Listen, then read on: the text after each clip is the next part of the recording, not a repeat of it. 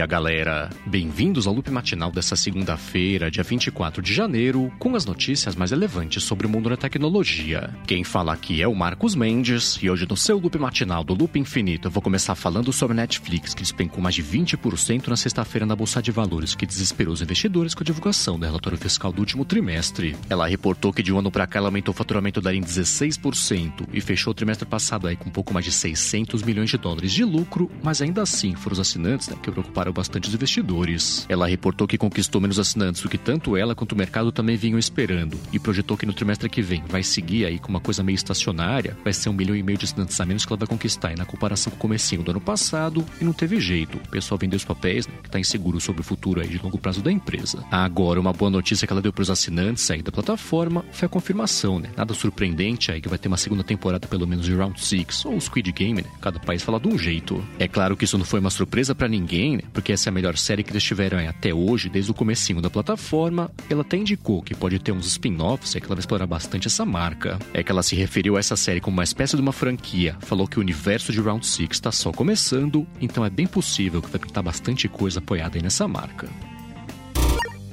E enquanto isso aqui no Brasil, a Samsung está seguindo em frente aí com a liberação do Android 12 para mais aparelhos da linha Galaxy. Dia desses eu comentei por aqui que depois da linha Galaxy S21 foi a vez da linha Galaxy S20 de receber esse update e semana passada pintou e começou a aparecer para algumas pessoas o Android 12 também para a linha Galaxy S10. Agora, uma outra notícia também que pintou no finalzinho da semana passada relacionada ao mundo do Galaxy foi a confirmação de que a Samsung vai mesmo fazer um evento Unpacked no mês que vem. Ela publicou um teaser para esse evento sem comentar a data, mas o pessoal especula que isso vai acontecer no dia 8 de fevereiro ainda falou que o conceito é promover a ideia de quebrar as regras do que é possível. A expectativa é que a Samsung anuncie nesse evento a linha Galaxy S22, até com o modelo Ultra, que falam que vai substituir a linha Note, mas ela abriu já a pré-venda, né? Mesmo sem anunciar os aparelhos, para quem quiser comprar sem saber exatamente o que, que é. Então, nos Estados Unidos, pelo menos por enquanto, apareceu um destaque no site dela falando para a pessoa reservar o próximo aparelho telefônico aí da linha Galaxy e o tablet também, né? Que o pessoal especula que aquele que eu comentei esse dia desses, né? Que vai ter um Note na tela para acomodar duas câmeras frontais. nice. Bom, e agora eu vou falar sobre o Twitter que está seguindo em frente aí com a ideia de lançar no site uma função tipo Amigos Próximos, né, que tem no Instagram. O desenvolvedor Alessandro Paluz achou uma tela escondida no aplicativo do iOS que fala de uma coisa chamada Twitter Flock. E Flock é basicamente o coletivo de algumas aves em inglês e tem explicação lá de como é que isso vai funcionar. Tá escrito por lá que a pessoa vai poder escolher até 150 outras pessoas para fazerem parte aí dessa lista e vão conseguir ter acesso a coisas exclusivas né, que vão aparecer lá para todo mundo na timeline principal da pessoa. Essa ideia, no fim das contas, parece ser uma evolução de uma coisa chamada Amigos de Confiança, que eles o Twitter né, mostrou no finalzinho do ano passado como uma ideia de conceito é que eles estavam trabalhando, então é bem possível, pelo menos essa, né, viria oficial nos próximos dias. Já uma outra coisa que virou notícia é sobre o Twitter na sexta-feira, e essa com lançamento já confirmado foi o suporte NFTs, a pessoa colocar no avatar dela na plataforma. Então, pelo menos por enquanto, só para quem assina o Twitter Blue, a pessoa que compra uma foto via NFT consegue colocar essa foto lá como avatar da plataforma, ela parece diferente lá, num hexágono, né, com os cantos arredondados lá no círculo como é tradicionalmente. O Twitter tinha lançado recentemente uma função que era uma espécie de galeria de NFTs que a pessoa possa ter comprado para poder exibir lá no perfil, né? Então alguém toca numa tela lá e consegue ver os NFTs que a pessoa comprou, mas agora pintou o suporte para assinantes do Twitter Blue também aí, de colocar NFT direto no avatar da pessoa. E por último, sobre as coisas do Twitter, tá continuando lá a dança das cadeiras, né? Depois da troca de CEO. Eles confirmaram na semana passada a demissão do diretor de segurança da empresa e a saída também do líder da parte de segurança de informação, né? Que eram cargos diferentes e só explicaram, né? Que isso é parte da reestruturação que eles têm feito aí desde a mudança do CEO, que agora é o Paraga Graval. Agora, uma outra rede que também demitiu é uma pessoa que virou uma situação bastante pública foi o TikTok. A ByteDance mandou embora o diretor de marketing da companhia e justificou, né, que falou que ele estava inventando muita moda e aprovando projetos lá sem consultar com ninguém, né, direção lá do TikTok. Nos últimos meses eu vinha comentando por aqui de coisas tipo aquele TikTok Kitchens, que era entrega de comida que viraliza na plataforma. É aquele esquema também da pessoa se candidatar a emprego direto lá com o perfil dela do TikTok e foi coisa desse tipo que irritou lá a direção do aplicativo, né, que não gostou muito da coisa toda. Aí as fontes do New York Post, que foi que deu essa notícia primeiro, comentaram que ele foi demitido até com um certo escassel na empresa para servir de exemplo para todo mundo ficar bem abaixo da direção e ninguém sabe, né, quem que vai assumir esse cargo agora, nem onde ele vai também.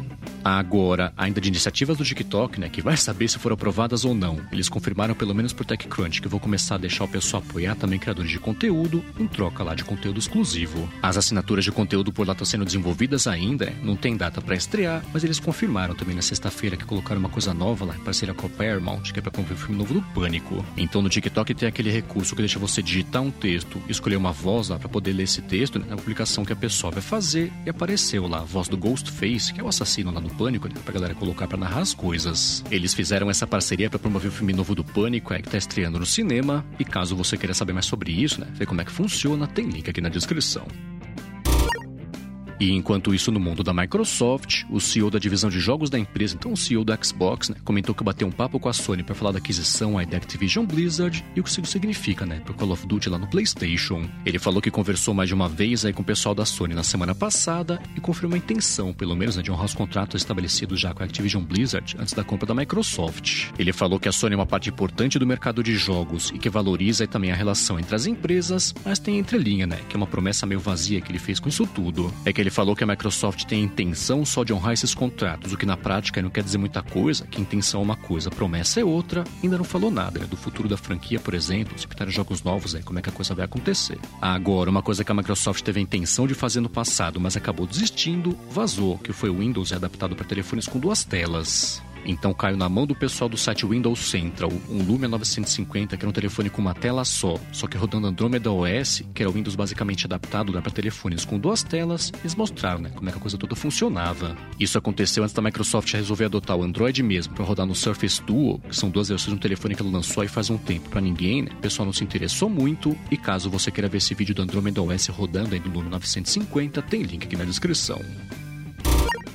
Bom, e agora eu vou falar sobre a Epic que quer jogar fora o veredicto inteiro lá do processo dela contra a Apple que ela perdeu. Ela abriu um recurso pedindo aí pro julgamento inteiro ser anulado e argumentando, né, que a juíza partiu de uma premissa errada e falando que a App Store era um monopólio para distribuir aplicativos para iOS. Então o que a Epic está tentando fazer com esse recurso é que o julgamento inteiro contra a Apple recomece, né, seja feito do zero, o que é bastante improvável que o pessoal tá achando, né, que vai acontecer. Bom, e ainda sobre as coisas da Apple, ela confirmou que vai colocar no Apple TV Plus aí no futuro, sem data certa, um live action do universo do Godzilla, conhecido como Monsterverse. Então essa série vai trazer o Godzilla e alguns outros monstros também que vão se estapear lá, que vai se passar em São Francisco, mas não tem data ainda para essa série acontecer, nem nome na verdade está confirmado. Bom, e seguindo com as notícias aqui das coisas da Apple, foi atualizado o AirBuddy na semana passada. Nosso amigo Guilherme Rambo fez o AirBuddy 2.5. Então agora, além de conectar automaticamente lá no Mac, como acontece no iOS, os fones das linhas AirPods e Beats, você consegue conectar também fones de outras marcas, tipo da Sony, e melhorou o suporte, ela tá mais rápido para transferir mouse, teclado e trackpad Bluetooth também da Apple entre Macs. Além disso, agora ele dá suporte também aos shortcuts do Mac, né, pra galera que é entusiasta de automação, e o update gratuito para quem tinha já o AirBuddy 2. Já para quem for comprar o AirBuddy 2.5, ele tem um preço promocional para brasileiros, né, custa 25 reais, ao invés dos 10 dólares que ele custa lá fora, e caso você queira ver ele mais a fundo, né, aprender como ele funciona e ver as vantagens, tem link aqui na descrição.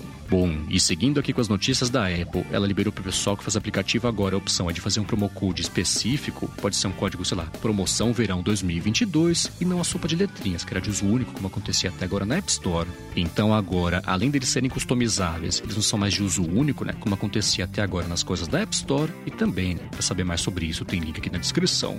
E por último, sobre as coisas da Apple, e fechando aqui também o episódio de hoje, o analista Jeff Poole, que acertou coisas no passado já, falou que os iPhones do ano que vem, então não os iPhones desse ano, os iPhones 14, mas os iPhones 15, né, que deve ser, vão contar mesmo é, com uma câmera periscópica na parte de trás para ter mais um óptico na comparação com como é que é hoje em dia. A câmera periscópica que existe já em alguns aparelhos Android, por exemplo, ela tem um espelho lá em 45 graus que recebe a luz e aponta a luz para baixo. E aí lá embaixo no aparelho tem um sensor que está virado para cima, né, para poder receber essa luz. Isso é bacana, que abre caminho para ter mais espaço entre as lentes, né, que não ficar lá só preso lá a grossura do aparelho. Então, de acordo com o analista Jeff Poole, os iPhones do ano que vem, né, então que seriam os iPhones 15, vão contar com esse sistema para ter 5 vezes de zoom nessa câmera periscópica, mas só os modelos Pro, né, equivalente aí Pro e Pro Max de hoje em dia. Isso aí, galera. O loop matinal do Loop Infinito vai ficando por aqui. Se você quiser se inscrever no canal do Loop Infinito no YouTube, o link tá aqui na descrição do episódio, também lá no loopmatinal.com, junto com os links aqui das notícias que comentei hoje. Agora, se você tem uma empresa, um podcast, um aplicativo bacana e quiser anunciar aqui no Loop Matinal, manda um e-mail para comercial@loopinfinito.net pra gente bater um papo. Já se você quiser falar comigo no Twitter, procura por MVC Mendes que eu tô sempre por lá. Obrigado pela audiência. Obrigado Quem apoia diretamente aqui o podcast no apoia.se barra e picpay.me barra. E eu volto amanhã de manhã. Falou!